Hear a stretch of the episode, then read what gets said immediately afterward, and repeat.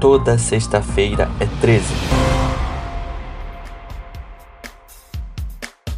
Alabum, ticabum. Alabum, ticabum. E a cara pálida. Você tá bem? Hoje, dia 16 de julho de 2021, está no ar o 31 episódio do Toda Sexta-feira é 13.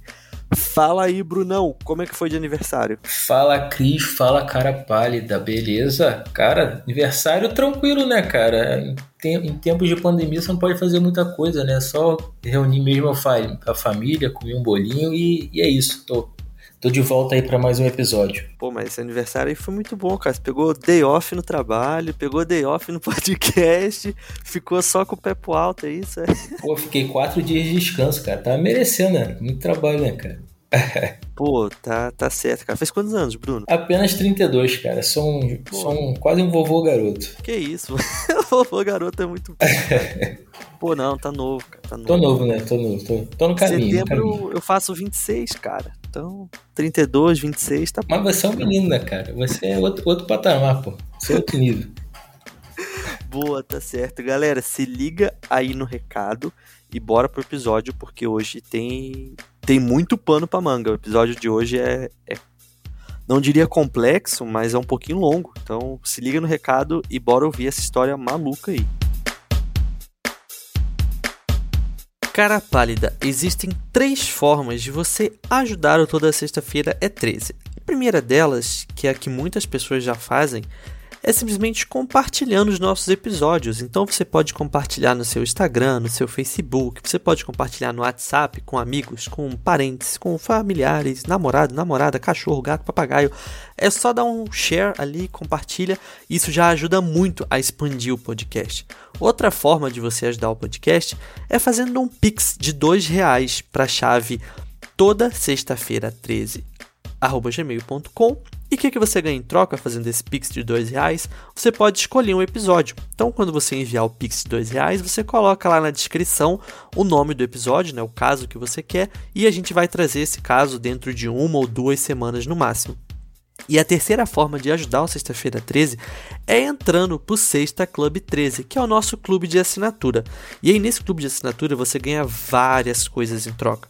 Você vai entrar num grupo exclusivo de WhatsApp, você vai ter poder participar das gravações do podcast, então você vai poder participar como ouvinte. Você vai receber em seu e-mail uma newsletter mensal com casos que não vão virar episódio. Então são casos exclusivos também e você ajuda muito o podcast. Agora, ajuste-se confortavelmente em qualquer lugar aí, apague a luz, coloque o fone de ouvido bem boladão e vem pro episódio. O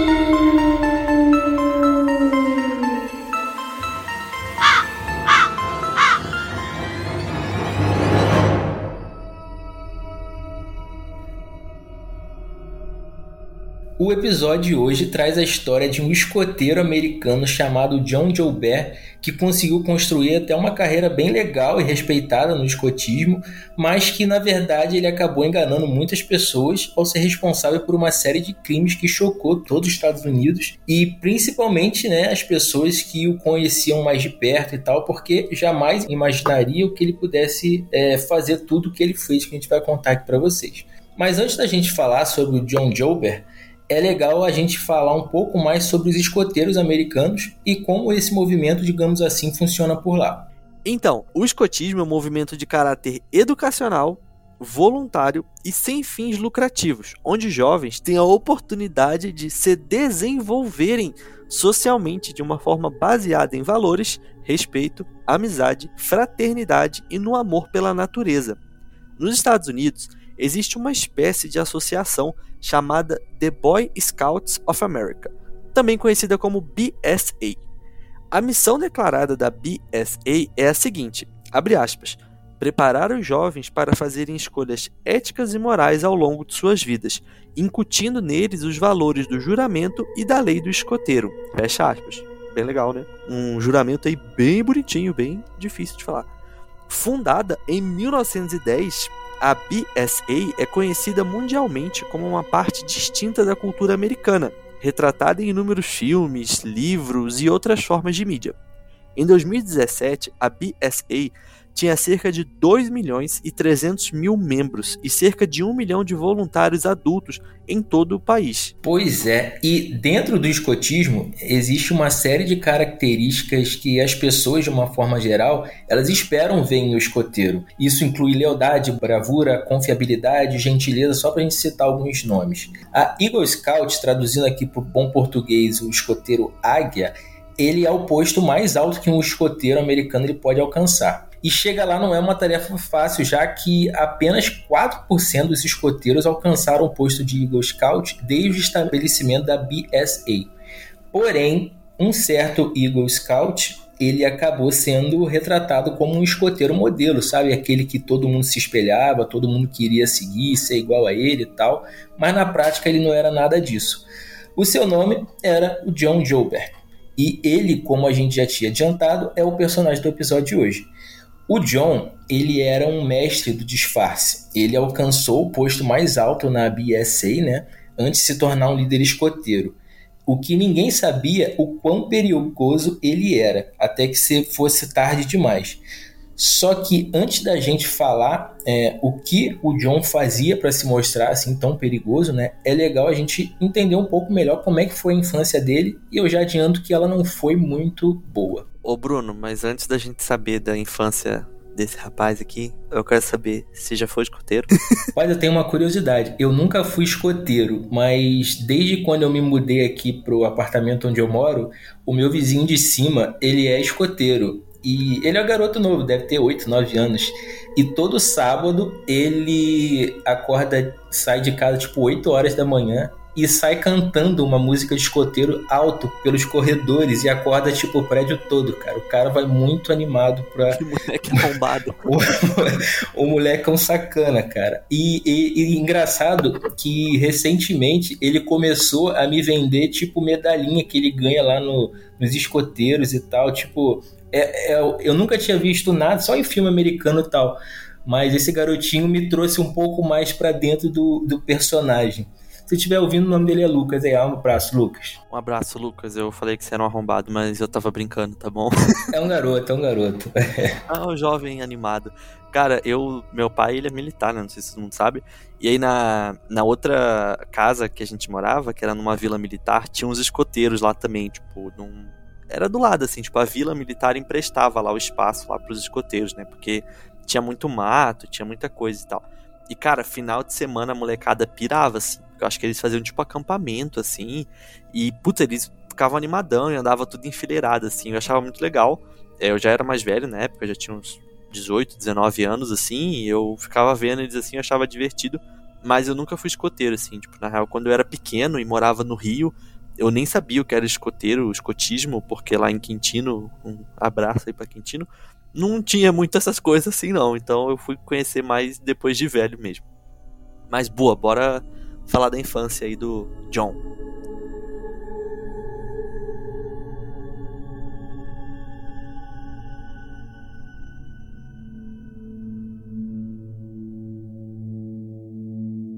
Nascido em 2 de julho de 1963, na cidade americana de Lawrence, que fica no estado de Massachusetts, John Joubert era o mais velho dos dois filhos de Joseph e Beverly Joubert. Sua irmã, Jane, nasceu em 1965, então só tinham dois anos de diferença ali entre eles. A vida doméstica de John era bastante infeliz. Quando ele tinha seis anos e a sua irmã tinha quatro, seus pais se divorciaram e o pai dele, o Joseph, acabou saindo de casa e se mudando para outra cidade. A mãe dele, por sua vez, era uma mulher muito dominadora e controladora, que não deixava John fazer amizade com outras crianças, Aí imagina, né? A criança querendo brincar com a molecada, mas não podendo porque a mãe não deixa. Enfim, bem triste. A mãe de John era bem má com ele. Ela sempre ficava irritada e a rotina de espancamentos era comum, até ele completar 12 anos de idade. Enfim, o resultado disso, obviamente, era que John passou a infância toda tendo poucos amigos. Além disso, a escola também era um lugar ruim para John. Isso porque ele sofria bullying dos outros alunos por ser o mais baixinho da sala. Mas ele nunca revidou nenhum tipo de comentário, nenhum tipo de provocação. Ele sempre guardava para ele sem retrucar nem nada do tipo. Enfim, ele foi tipo, acumulando essa mágoa dentro dele, né? No geral, ele era inteligente, se destacava nas aulas e tinha um QI acima da média, tendo inglês e história como suas matérias favoritas. Quando ele tinha 11 anos, sua família se mudou de Lawrence, que ficava lá em Massachusetts, para o bairro de Oakdale, que fica em Portland. Nessa época, para começar a ganhar seu próprio dinheiro, John começou a trabalhar como entregador de jornal. Depois, ele acabou conseguindo até outros empregos durante o verão. E com esse dinheiro, ele mesmo pagou boa parte da mensalidade para entrar na escola Cheverus High School, que era uma escola católica só para meninos que ficava lá em Portland. Mas vamos parar um pouquinho aqui para imaginar, né? Tudo, todo o contexto, né, que o John passou até chegar aqui nesse momento que a gente está falando aqui no episódio. Ele tinha problemas dentro de casa, ele teve a separação dos pais, a mãe batia constantemente nele e tal. Na escola que poderia ser um lugar assim de descontração para ele e tal, ele também era sacaneado pelos outros alunos e tal, sofria bullying por ser baixinho. Quando o John ele chegou no ensino médio, ele acabou se tornando um adolescente com raiva da, de outras pessoas, das pessoas ao seu redor, né?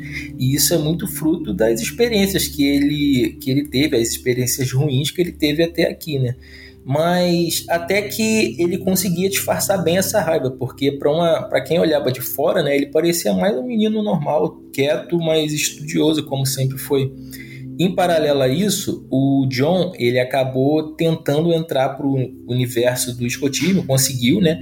Como a gente falou, e ele não só acabou se tornando um escoteiro, como também alcançou o posto mais alto que um escoteiro ele pode chegar, que para ele deve ter sido muito legal. Sim, exatamente. Só que em dezembro de 1979, e pelo meu, meus cálculos aqui nessa época ele tinha 14 anos, né? Nasceu em 65. É, tinha 14. Fala cara pálida, tudo bem? Aqui é o André, editor desse podcast. Apenas uma correção: em 1979, John tinha 16 anos, pois, como citado no início do episódio, ele nasceu em 1963. Em dezembro de 1979, houve o primeiro de uma série de ataques violentos ocorridos em Oakdale. Uma menina chamada Sarah Kant de 6 anos, estava brincando no jardim da sua casa quando um jovem passou de bicicleta e a esfaqueou com um lápis. Estranho falar esfaquear com lápis.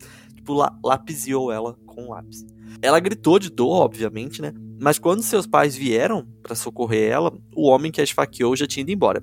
Um mês depois, já em janeiro de 1980, Vic Goff, de 27 anos, estava na rua caminhando, indo para sua faculdade, quando um jovem a agarrou por trás e a esfaqueou, agora com uma faca. O autor do ataque chegou a cobrir a boca de Vic para impedir que ela gritasse e fugiu antes que ela conseguisse vê-lo. Já em março de 1980, Michael Whittam, de 9 anos, caminhava pela Deering Avenue quando um jovem de bicicleta o atraiu para uma área arborizada e começou a fazer uma série de perguntas pessoais. Michael respondeu as perguntas e o homem disse que ele poderia ir, mas assim que ele se virou, o homem o agarrou por trás e cortou sua garganta com uma faca. Milagrosamente, Michael conseguiu escapar, mesmo ferido, e não morreu. Ele precisou de 12 pontos para fechar a ferida, e os médicos disseram que ele teve muita sorte de estar vivo, porque o ataque poderia ter sido facilmente fatal. Você já deve imaginar que esses crimes foram cometidos por John, né? Mas naquela época ele acabou não deixando rastros e os ataques ficaram sem solução, até que ele cometesse novos crimes e fosse descoberto. Então, o autor daquela série de crimes, até então desconhecidos, ficou conhecido na época como The Oakdale Slasher, ou Assassino de Oakdale, algo assim, porque slasher não tem tipo uma tradução muito fiel assim para o português. Passando essa série de crimes, no ano seguinte, já em 1981, o John ele acabou se formando no ensino médio e tornou-se aluno da Northwich University, que era uma pequena faculdade militar particular em Northfield, em Vermont, onde ele acabou iniciando seus estudos ali em engenharia. Só que ele desistiu depois de apenas um semestre de faculdade. Quando ele não conseguiu achar um emprego, ele acabou desistindo e acabou se alistando na Força Aérea dos Estados Unidos em agosto de 1982. Quatro meses depois, o John, já com 19 anos, ele se mudou para a cidade de Belleville, no estado americano do Nebraska, onde estava situada a base da Força Aérea Offutt, Belleville, que era uma cidade suburbana ao sul de Omaha, que tinha uma população de cerca de 22 mil habitantes em 1980, agora é um pouco maior, deve ter cerca de 53 mil habitantes. Nesse contexto, John Gilbert ele trabalhava como técnico de radar e juntou-se à equipe de escoteiros local, tornando-se líder dos escoteiros. E depois disso, novos crimes foram acontecendo em cidades diferentes no oeste dos Estados Unidos. Pois é, é e um desses crimes aconteceu em Portland, que é a maior cidade do estado americano do Maine, que inclusive é um destino turístico popular bem conhecido por sua arquitetura do século XIX, culinária e vida noturna animada. E para quem não sabe, o Maine também é onde se passam as histórias do Stephen King. As cidades que ele cria são fictícias, mas o estado é o Maine. Enfim, fica aí essa observação. A cidade possui também um porto altamente ativo, que é um importante polo para as indústrias de pesca e transporte comercial. Enfim, era uma cidade bem badalada, digamos assim, ainda mais nos anos 80. Né? Nisso, no dia 22 de agosto de 1982, Richard Rick Stetson, de 11 anos, saiu de casa por volta das 7h45 da noite para correr ao longo de uma trilha em Back Cove, no norte de Portland. Como era verão, ainda estava claro e a trilha estava cheia de ciclistas, corredores e passeadores, aproveitando o último sol quente da tarde. Várias pessoas viram Rick correndo. Eles também viram um jovem andando de bicicleta logo atrás de Rick, mas não pensaram que algo poderia estar acontecendo, até porque é normal ter pessoas ali andando de bicicleta, como a gente falou, tinham vários biciclistas ali. mas, como vocês devem imaginar, acabou escurecendo e o garoto Rick ainda não havia voltado para casa. E seus pais, claro, preocupados com a situação, chamaram a polícia. Não demorou muito para que as preocupações dos pais de Rick se confirmassem. Na manhã seguinte, o motorista descobriu o corpo de Rick em uma área gramada perto da pista de corrida. Ele havia sido estrangulado, tanto manualmente quanto com uma linguadura, mas não tinha sido abusado sexualmente.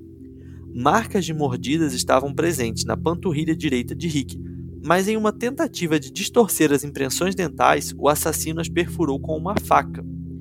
E esse ato, digamos assim, era algo completamente inédito para detetives e dentistas forenses que foram consultados sobre o caso. Ao tentar encobrir seus rastros, o assassino se tornou mais vulnerável ao ser pego deixando sua assinatura, digamos assim, que eram as mordidas com a facada em cima. Naquela época, um suspeito chamado Joseph Anderson acabou sendo preso pelo assassinato de Rick, mas foi solto porque as marcas de mordidas na perna de Rick não correspondiam às suas impressões dentais. Apesar de todo o esforço da polícia de Portland, o caso de Rick foi esquecido. Mais de um ano depois, no dia 18 de setembro de 1983, que era um domingo, Danny Joe Eberly, de 13 anos, ele acordou cedo para entregar jornais. A única coisa de valor que ele tinha consigo mesmo era a sua bicicleta que ele usava para entregar os jornais. Só que, depois de trabalhar, o Danny ele acabou não voltando para casa, o que deixou seus pais bem preocupados. A polícia foi chamada e uma grande busca começou naquele mesmo dia. A bicicleta de Dani, junto com a grande maioria dos jornais, eles foram descobertos perto da quarta casa que ele iria fazer a entrega lá dos jornais. Três dias depois, no dia 21 de setembro, o corpo de Dani ele foi descoberto em uma área gramada perto da estrada que dá acesso à Força Aérea Oxford, cerca de 6 quilômetros de onde a sua bicicleta foi encontrada. Lembrando que era perto ali de onde o John trabalhava, né? Você lembra, né? Enfim, o Dani ele estava deitado de bruços, sem roupas de baixo. É, seus pulsos e tornozelos foram amarrados com a corda e ele foi esfaqueado 11 vezes. Uma forma que parecia uma certa uma estrela esculpida em seu peito e havia marcas de mordida pelo seu corpo que foram perfuradas com uma faca. Mesma coisa que aconteceu lá no caso de Portland, né? Pois bem, menos de três meses depois, em 2 de dezembro, um novo crime aconteceu. Outro menino Christopher Walden, de 12 anos, estava indo para a escola em Belleville quando um jovem dirigindo um carro de cor amarelada se aproximou dele. Os dois se falaram rapidamente e Christopher entrou no carro. Obviamente, depois que entrou no carro, ele acabou não indo para a escola, né? É, então ele foi dado como desaparecido. Dois dias depois, dois homens caçando fazões descobriram o corpo de Christopher em uma área arborizada, a cerca de 5 quilômetros de onde o corpo de Danny havia sido encontrado na beira da estrada. Ô Bruno, é, fazão não é peixe? Cara, fazão é, se eu não me engano, é tipo uma águia. É uma espécie ah, de águia. Tá, eu achava que fazão era peixe. Até onde eu sei é uma espécie de ou um parente da águia, sei lá, alguma coisa, alguma ave. Por ser um inverno muito frio, típico em Nebraska, o corpo de Christopher estava congelado e coberto de neve. Assim como aconteceu com Danny, Christopher também estava vestido apenas cueca. Ele foi esfaqueado até a morte e sua garganta foi cortada tão profundamente que ele quase foi decapitado.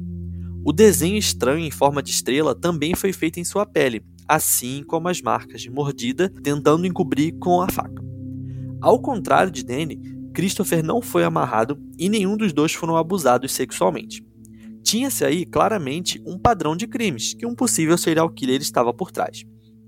E é claro que você já sabe que esse assassino era o John, o personagem do episódio de hoje mas a polícia ainda não sabia disso naquela época. Por isso, começaram-se uma série de investigações para buscar prender os responsáveis por esses crimes.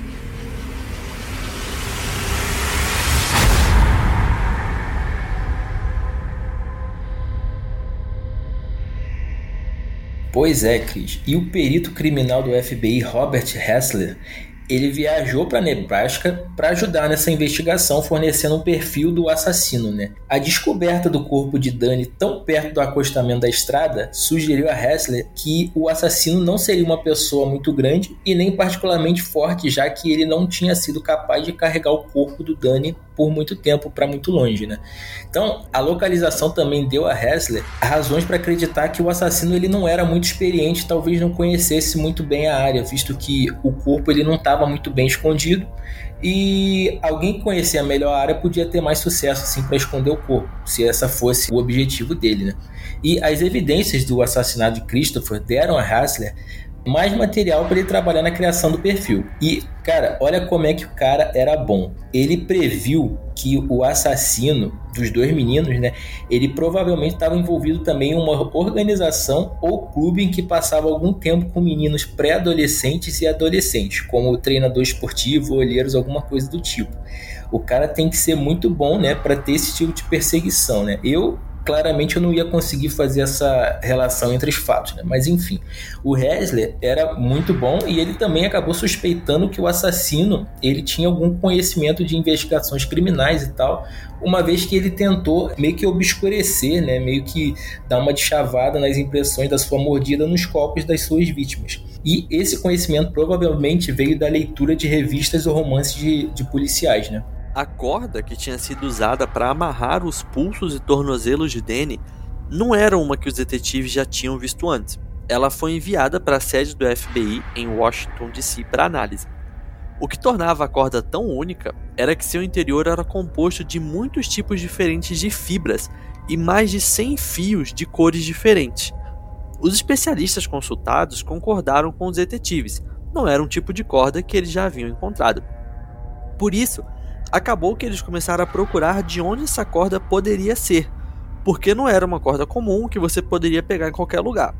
Além disso, testemunhas apresentaram descrições do homem que havia sido visto com Christopher Walden no dia em que ele desapareceu. Ele era um homem menor, não muito mais alto do que Christopher, com cabelos e olhos escuros e tinha entre 18 e 25 anos. A partir das descrições, os investigadores fazem um esboço, uma espécie de retrato falado do suspeito. Uma mulher que estava passeando com um cachorro naquela manhã tinha certeza de ter visto Christopher sendo sequestrado. Ela disse aos detetives que o homem dirigia um carro amarelado, cuja placa começava com a letra R. E tá aí mais uma pista importante para esse caso. Pois é, e no dia 11 de janeiro de 84, uma professora da pré-escola de Belleville, Barbara Weaver, ela estava ali fazendo sua rotina de trabalho matinal, né, preparando a sala de aula para quando os alunos chegassem e tal. Só que Bárbara, ela vinha acompanhando de perto os casos desses meninos assassinados, né, do Dani e do Christopher. E nisso, quando ela estava lá na escola, lá arrumando a sala, ela olhou rapidamente pela janela e viu algo que para ela acabou sendo bastante suspeito. Ela viu um carro que ela nunca tinha visto antes, que ele estava parado sozinho ali no estacionamento. E quando ela olhou mais de perto, ela viu um homem sentado no banco de motorista. E para Bárbara, ele se parecia muito, né? O, o que estava ali sentado, ele se parecia muito com o jovem do retrato falado que ela tinha visto lá nos noticiários da mídia local, né? A Bárbara e o jovem, eles em determinado momento estabeleceram contato visual, né? Então eles acabaram se olhando e a Bárbara acabou tendo um mau pressentimento ali com aquela situação e tal, não gostou muito do, do que aconteceu e com aquela situação estranha e tal, mas o cara também acabou não tendo nenhum tipo de reação, então ele acabou não fazendo nada também. Só que Bárbara, ela fez sim alguma coisa. Como ela estranhou bastante aquilo e achou que o cara ele era parecido com o retrato falado lá e tal, ela pegou um pedaço de papel e escreveu o número da placa do carro nesse pedaço de papel. Só que, pelo visto, ele acabou percebendo, né, o, o motorista do carro, porque de repente a porta da sala de aula de Bárbara se abriu e o jovem estava ali perto dela, na frente dela, ameaçando ela com uma faca. A Bárbara, ela conseguiu passar correndo por ele, escapando pela porta e atravessando a rua para uma casa mais próxima. Então ela bateu na porta do, de, dessa casa próxima, tal, vizinho à escola, e contou ao morador sobre o que, que tinha acabado de acontecer. Então eles permitiram que ela entrasse e usasse o telefone para ligar para a polícia. Enquanto isso, o jovem que estava lá no carro, ele entrou no carro e saiu correndo disparada. Com os números da placa do carro em mãos, os detetives rastrearam os dados e chegaram facilmente a John Gilbert, de 20 anos, técnico de radar da Força Aérea dos Estados Unidos, que morava na base aérea Offutt, em Belleville. John combinou quase que perfeitamente o perfil que Robert Ressler tinha descrito. Ele era jovem, pequeno e não muito forte, e ele fazia parte de uma tropa de escoteiros local. Durante um mandado de busca ao quarto de John na base da Força Aérea, os investigadores encontraram várias revistas pornográficas relacionadas a temas policiais. Ao revistar o carro de John, os investigadores coletaram também cabelos humanos, que foram analisados e descobriram que eram de Danny Joe Eber. Também foram encontrados no carro uma fita adesiva e uma faca. No porta-luvas havia um pedaço de corda, do mesmo tipo que o Danny tinha sido amarrado. Lembra aquela corda que ninguém sabia de onde vinha? Pois é, parece que o serial killer havia sido encontrado, né?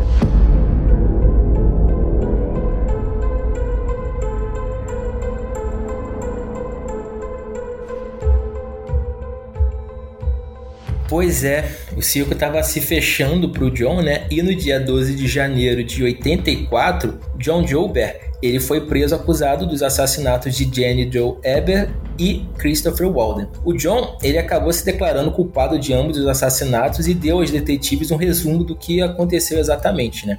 Enquanto ele estava preso, o John ele foi submetido a várias avaliações psiquiátricas e os psiquiatras, por sua vez, concluíram né, que o John ele sofria de transtorno de personalidade esquizoide, que é caracterizado pela falta de interesse em outras pessoas ou em formar relacionamentos, além de um desejo de se isolar de outras pessoas. Pessoas com esse tipo de, de transtorno, elas podem parecer frias e sem empatia, e elas raramente demonstram muita emoção.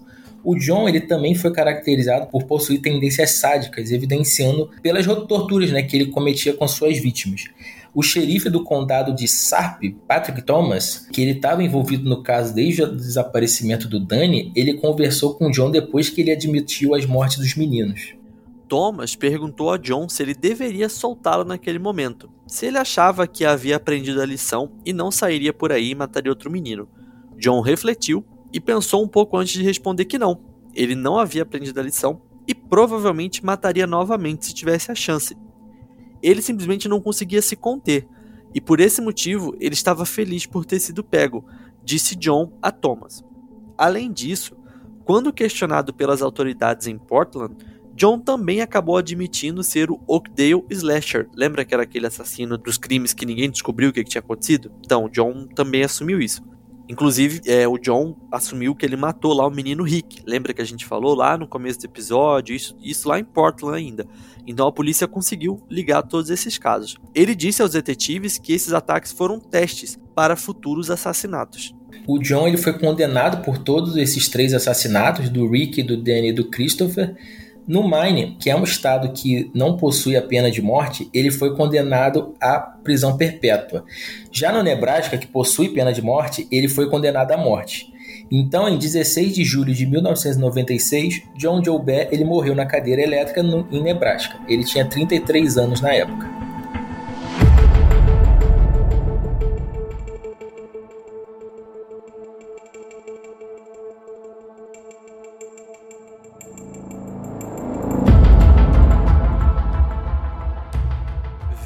Que, que história maluca, né? Tipo, um moleque aí com uma infância bizarra, né?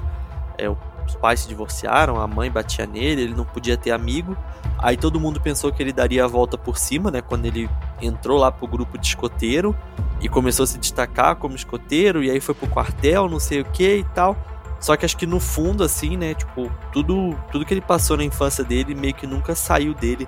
E aí, por mais que as pessoas por fora achassem que ele era uma pessoa, tipo, comum, digamos assim, né?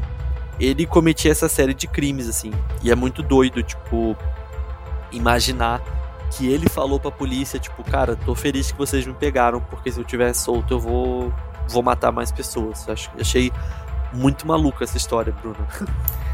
Cara, eu acho que o mais bizarro, assim, de uma forma geral, é você perceber que, apesar da infância ruim, de todos os problemas que ele teve, ele acabou entrando para um grupo de, de escotismo que preza por uma série de valores que ele acabou não tendo. E é muito é uma coisa bem paradoxal, né? Porque ele, ele acaba indo muito bem como escoteiro, se torna líder lá do, dos escoteiros e tal, mas ele não consegue seguir aqueles valores, aquelas regras que os escoteiros precisam seguir entre si e acaba cometendo crime. Parece que ele realmente ficou muito traumatizado pela infância que ele teve e não conseguiu é, de fato ter uma vida normal de, a fazer carreira lá na força na força aérea e tal ele tinha tudo para depois de um certo certo tempo de uma certa idade ele ter uma vida mais estabilizada normal mas infelizmente ele foi condenado à cadeira elétrica e não está mais aqui para contar a história né?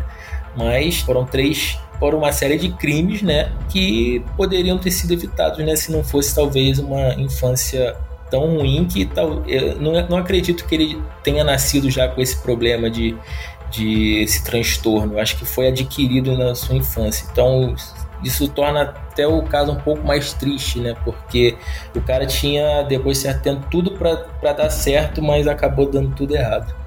Pois é, cara, e não é a primeira vez que a gente conta isso, né? Até acho que uns dois ou três episódios atrás, que a gente contou a história do vampiro de Niterói, que é um caso brasileiro.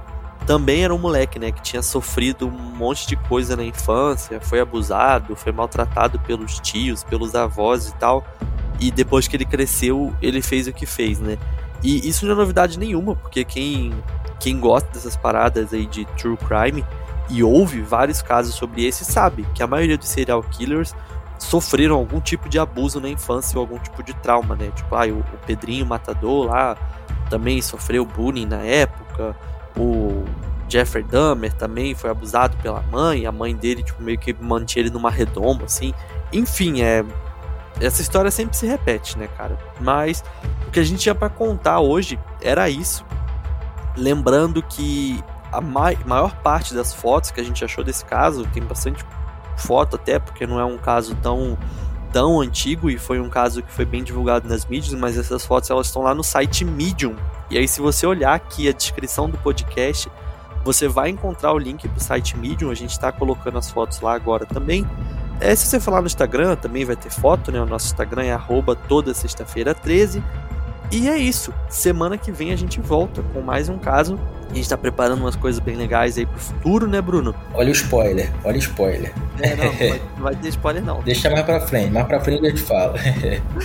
Boa, pessoal, a gente se vê sexta-feira que vem, às 3 horas da manhã, na Hora da Besta.